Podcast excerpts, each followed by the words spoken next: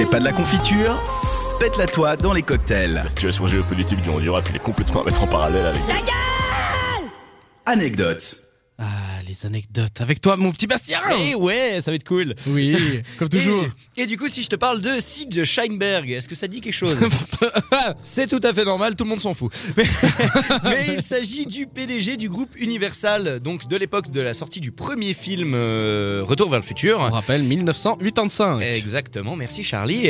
Et il faut savoir que ce, ce grand patron, ce grand PDG n'était pas d'accord avec le titre, euh, donc euh, en version originale Back to the Future, insistant sur le fait que personne irait voir un film avec le mot futur dans le titre.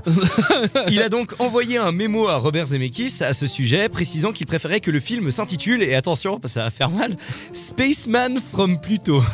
Pardon?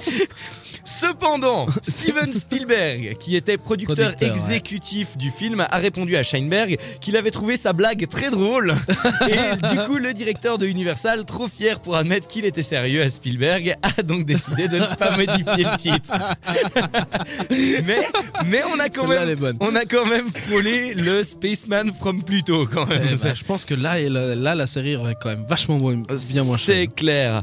Ensuite, en 2010, lors d'une entrevue dans le Today's Show, euh, Michael J. Fox, donc celui qui joue Marty McFly, a déclaré qu'il avait encore des étrangers, qu'il, enfin qu'il croisait encore des étrangers qui l'appelaient McFly constamment.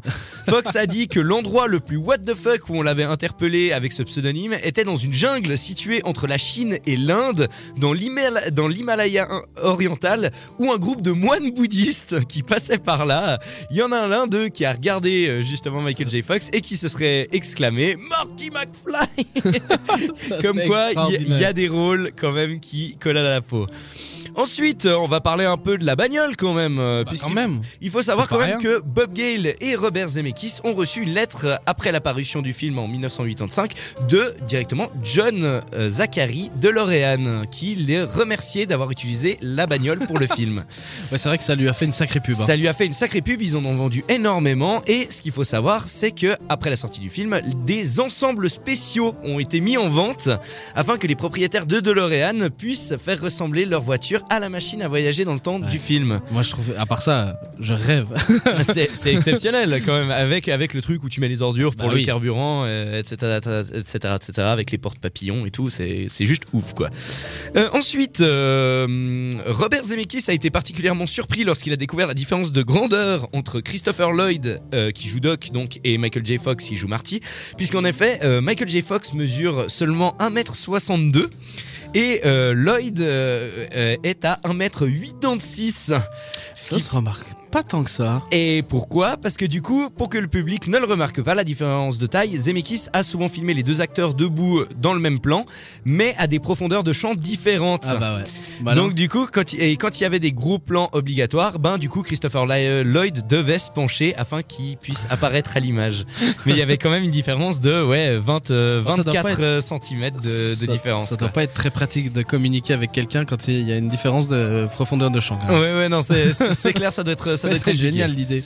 Et du coup, on va partir sur la petite dernière qui m'a personnellement bluffé. C'est euh, malgré ce qu'on pourrait croire dans le premier Retour vers le futur, euh, à ton avis, combien il y a eu d'effets spéciaux utilisés?